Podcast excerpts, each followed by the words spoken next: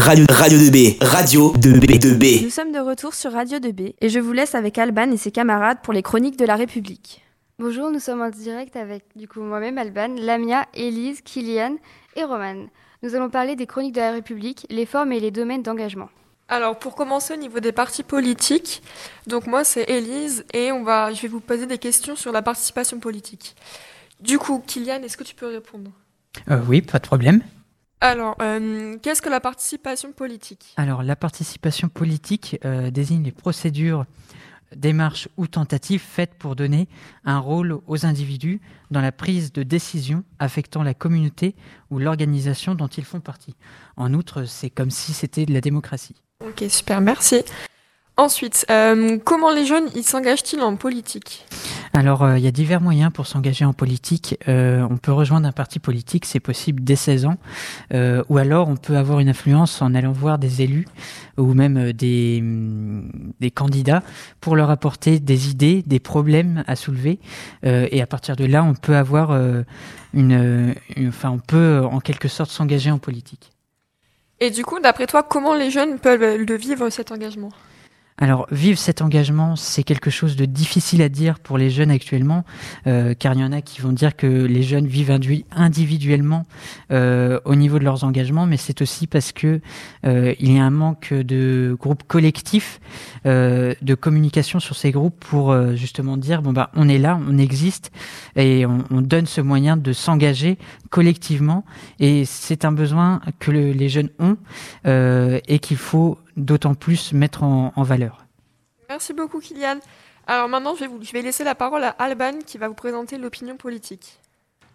Donc je ne sais pas, je sais que c'est un sujet très vaste, l'opinion publique, et complexe. C'est donc pour ça que je vais me focaliser sur le vote, bien entendu, et à l'échelle de la France. Comme vous le savez sans doute, le suffrage universel masculin a eu lieu en 1848 et celui des femmes date de 1945.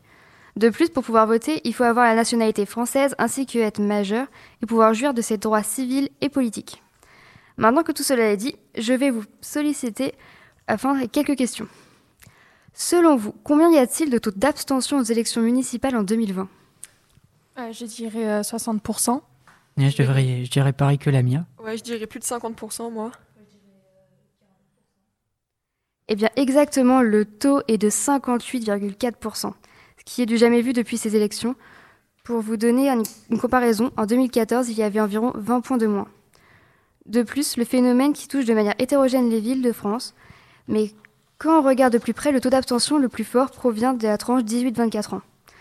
Ce qui du coup m'a assez surprise parce que quand on est au collège et lycée, on élit des délégués pour nous représenter, et du coup on devrait avoir, selon moi, plus de facilité à aller voter, car nous avons cette chance d'avoir grandi avec ces principes durant toute notre scolarité. Après, certaines raisons sont dues au fait que des fois, les jeunes entrent dans la vie adulte et donc partent pour leurs études, mais restent, mais inscrits près de chez eux, enfin, chez leurs parents, ce qui du coup pose des problèmes géographiques pour voter. Ou bien le fait que ce soit une sorte de protestation délibérée vis-à-vis des élections. De plus, ils peuvent se sentir moins concernés par le fait qu'ils sont jeunes et qu'ils ne sont pas encore intéressés suffisamment par le sujet pour savoir quoi choisir en programme. D'ailleurs, certains maires essaient de communiquer avec les jeunes, avec par exemple les réseaux sociaux pour essayer d'intéresser et de leur faire prendre conscience de l'importance de voter et d'échanger pour pouvoir changer les choses. En conclusion, c'est la dernière, ces dernières années, l'abstention au vote est la plus élevée et pour lutter contre, il y a des solutions de mise en place pour réintéresser la population et surtout les jeunes à venir voter. Je vais passer maintenant la parole à Romane. Alors, parlons un peu de vote. Le vote permet d'élire un représentant, soit un maire, un président, etc., qui représentera la ville ou le pays. Maintenant, quelques petites questions pour Kylian. À quel âge peut-on voter? Alors actuellement, on peut voter euh, à 18 ans si nous avons la nationalité française et que nous sommes donc majeurs et capables.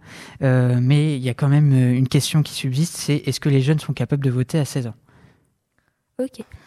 Encore une autre question. Que faut-il faire pour se présenter aux élections présidentielles? Alors pour les élections présidentielles, il faut toujours être majeur, être de nationalité française et cette fois-ci recueillir 500 signatures d'élus.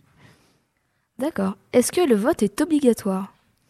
Alors non, le vote n'est plus obligatoire depuis 1993, mais cependant c'est quand même un, un droit que nous avons et même un devoir euh, dans notre démocratie. D'accord, maintenant je passe la parole à Lamia qui va nous parler du militantisme. Alors, comme vous ne le savez sans doute pas, ou peut-être que vous êtes déjà au courant, il existe plusieurs moyens de donner la parole euh, aux citoyens ou des méthodes adaptées par ces derniers pour évoquer un sujet, le militantisme. Les personnes se réunissent afin de lutter ou même protester contre une cause ou pour une cause. La forme la plus connue du militantisme aujourd'hui, c'est le militantisme féministe. C'est d'ailleurs devenu aujourd'hui un moyen pour euh, les gens ou les jeunes euh, de s'affirmer et de s'exprimer. J'ai une question pour Kylian. As-tu déjà entendu parler du militantisme? Oui, j'en ai déjà entendu parler, je l'ai même vu, euh, et je trouve que c'est quand même une noble cause. Je laisse maintenant la parole à Alban. Je vais vous parler maintenant de l'engagement associatif. Et pour cela, je vais commencer par quelques questions. D'après vous, il y a combien d'associations en France? Je dirais 60. Euh, oh, il y en a un bon nombre, je pense, ouais. Oh, je dirais plus de plus d'une centaine. Oh, ouais, plus de. Allez, un million Il y a environ 1 45 000 associations en France, qui représentent 12,5 millions de bénévoles. D'ailleurs, dans une association, il y, a, il y a aussi bien des salariés que des bénévoles. Ensuite, il y a des choses obligatoires lorsque l'on crée une association. Peux-tu nous donner des exemples, Kylian? Alors, euh, depuis euh, la loi de 1901, les associations sont obligées d'avoir, par exemple, un trésorier, une secrétaire euh, et donc un président, mais aussi d'avoir un bureau qui se compose d'un peu, enfin donc c'est ce bureau-là, un statut juridique et un numéro de ciré. D'accord, merci beaucoup pour ta réponse qui est très claire. D'ailleurs, dans le lycée, nous avons beaucoup de chance car il y a une association, même un collectif pour être plus exact, et c'est toi, Kylian, qui dirige. Est-ce que tu peux nous expliquer pourquoi avoir choisi de s'engager et ton avis sur le fait de s'engager auprès des associations?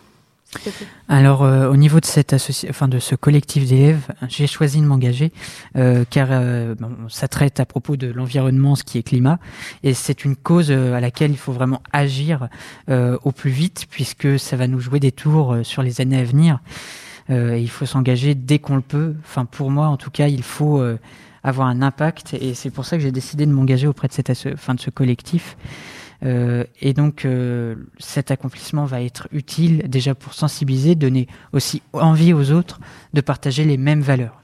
Je suis entièrement d'accord avec toi et merci beaucoup pour tes réponses et aussi pour ton engagement au sein de Bélo s'engage.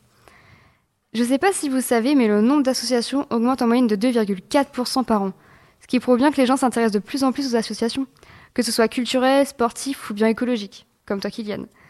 Avant, les gens ne se préoccupaient pas plus de ça que des associations, on n'en avait pas proche de chez nous, enfin chez eux, ou n'avait pas les moyens d'y adhérer, alors que maintenant il y en a partout et pour tous les goûts ou besoins. En conclusion, depuis plusieurs années, l'engagement associatif augmente de plus en plus, et de plus en plus de personnes s'y intéressent, et ce qui favorise les liens sociaux entre les gens. Maintenant, Elise vous parlera du bénévolat avec plusieurs questions. Alors du coup, je reprends la parole pour le bénévolat. Alors Kylian, peux-tu me dire qu'est-ce que le bénévolat? Alors le bénévolat, c'est une activité, une activité, pardon, re, oh là là, bah, je, ne vais pas y arriver ce soir, retribuée et librement choisie, qui s'efforce euh, en général au sein d'une institution sans but lucratif. Celui ou celle qui s'adonne au bénévolat est appelé un bénévole, et donc son but est vraiment d'aider sans pourtant vouloir en tirer des avantages. Merci beaucoup Kylian pour ta réponse. Alors maintenant, d'après vous, depuis quand existe le bénévolat?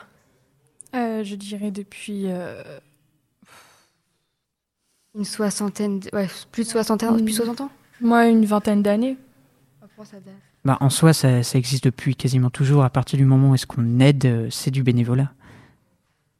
Alors, le bénévolat, il existe depuis mai 1995, depuis que la fondation du bénévolat a été créée, enfin, a été reconnue d'utilité publique. Alors, euh, d'après toi, Kylian, vu que j'ai cru entendre que tu faisais du bénévolat, peux-tu me dire, d'après toi, ce qu'apporte le bénévolat? Alors, le bénévolat, c'est apporter une aide sans vouloir, comme je l'ai dit, en vouloir euh, retirer quelque chose derrière. Et euh, dans tous les cas, le, bénévolat, c'est quelque chose de simple. Si on voit quelqu'un qui a du mal dans la rue, je prends par exemple une personne âgée euh, qui a du mal à porter ses courses et tout ça, qu'on l'aide, c'est du bénévolat. Euh, car derrière, on n'attend rien en retour et c'est des choses toute bête euh, et ça apporte quand même quelque chose de personnel sur la conscience où est-ce qu'on se dit bon bah j'ai aidé quelqu'un qui était dans le besoin et cette personne se dit bah heureusement qu'il y a d'autres gens dans ce monde qui m'aident euh, sans pourtant que j'en ai vraiment les moyens financiers ou autres euh, pour euh, au niveau de ma vie et, et tout ça. Merci beaucoup, Kylian. Alors, d'après vous, quelles sont les différences entre le bénévolat et le volontariat? Alors, euh, je pense que au niveau du bénévolat, euh, on est plus inscrit, alors que pour le volontariat, ça se fait vraiment euh, sur un coup de tête. Alors, du coup, en tant que bénévole, vous êtes libre de choisir la cause, l'investissement et le temps. On peut décider de mettre un terme à l'engagement d'échanges contractuels en termes à son, engagement d'échanges contractuels et exclusifs. C'est un engagement entre la structure d'accueil et le volontaire. Pour ce qui est du volontariat, du coup, c'est euh, au niveau de... On ne peut pas vraiment mettre fin, c'est des procédures d'accueil, etc. C'est un peu plus difficile que le bénévolat. C'est plus d'investissement. Alors ensuite, Kylian, peux-tu me dire comment on devient bénévole? Alors, euh, pour devenir bé- bénévole, pas besoin de consacrer ses journées euh, dans une association pour être euh, justement bénévole. Vous pouvez vous impliquer à votre rythme de façon ponctuelle ou régulière, selon vos disponibilités. Vous restez, au lieu de choisir la façon de vous engager, comme vous voulez. Donc voilà. Merci beaucoup Kylian pour tes réponses. Maintenant, je vais donner la parole à Lamia qui va nous parler de la participation citoyenne. Alors j'ai une question pour vous les filles euh, et Kylian. Avez-vous déjà entendu parler de la participation citoyenne?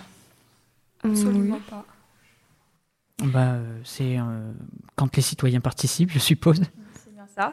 C'est une pratique qui consiste à donner la parole aux citoyens sur différents euh, sujets. Cette participation, en fait, elle renforce euh, le vivre ensemble en créant des envies collectives. Euh, elle peut, par exemple, être exercée dans des quartiers en discutant euh, sur des, euh, projets qui visent à améliorer des conditions de vie des habitants en adoptant une attitude solidaire et vigilante.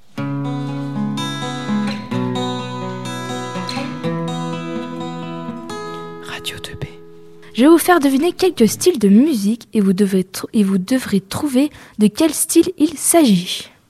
I just went and gave my mama a hundred. Probably won't hear me open my mouth unless you hear me talking about finding some money. Let's go. As soon as I found that, I flipped that. I'm a little bit different. They get it. They did. stiff on C'est du rap?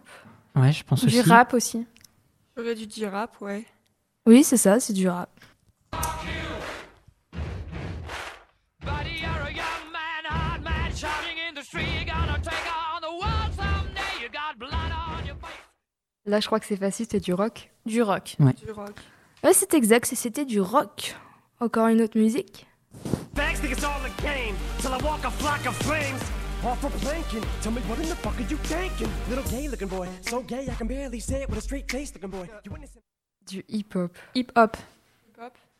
Je vais dire hip-hop aussi. Oui, c'est exact. Passons encore à une autre musique.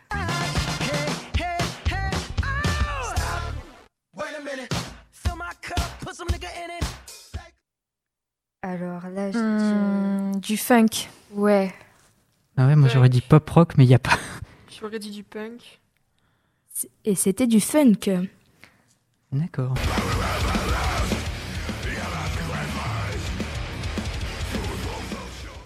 Du métal. Du métal à coup sûr. Ouais, la métal, musique ouais. est tellement agréable que c'est sûr c'est du métal. Euh, c'était bien du métal. Allez, encore une petite dernière musique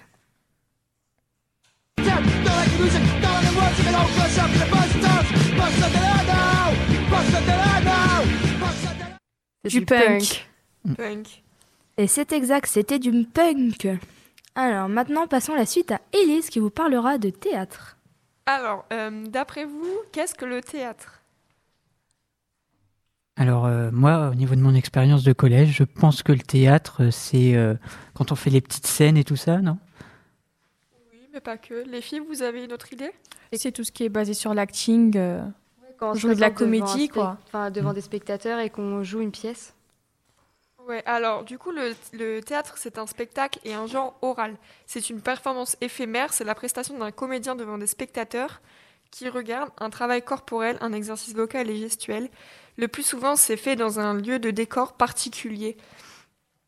Alors, d'après vous, depuis quand le théâtre existe? Euh, depuis euh, le temps des Grecs. Depuis plusieurs siècles. Ouais, moi j'ai reçu depuis l'Antiquité. Ouais, c'est ça. Alors, le théâtre antique vient de Grèce, qui a été le berceau de tout le théâtre occidental. Il est né à l'époque archaïque au 6e et 5e siècle avant le Christ, lors des célébrations consa- consacrées à Dionysos, dieu du vin, des arts et de la fête. Alors, euh, maintenant, quand le théâtre est apparu en France? Euh, je dirais au 15e siècle. Ouais, à peu près ça, Ouais, 15e, L'époque de 16e. Molière. Alors, le, le théâtre classique se développe en France à partir du XVIIe siècle. Il est inspiré du théâtre de l'Antiquité et repose sur des règles strictes définies par Boileau. Quand un jour, quand un lieu, un seul fait accompli. Maintenant, la dernière question. Qu'est-ce que le théâtre peut nous apporter? Beaucoup, euh, par exemple, euh, on peut être moins timide et être plus curieux de savoir ce qui se passait, parce qu'il y a forcément une histoire derrière tout ça. Et puis ça apporte aussi pas mal en vocabulaire. Alors, le théâtre, le théâtre, c'est un indéniable outil de développement de l'individu. Il aide à lever certaines inhibitions, il optimise la créativité, il permet d'oublier le stress de la vie quotidienne, il apprend, à vivre ensemble, puisqu'il est toujours une aventure collective. Maintenant, je vais laisser, la parole à Lamia, qui va nous parler de l'écriture. Merci Élise. Alors, il existe un moyen très connu de s'exprimer, l'écriture, qui à la base est un moyen de communication.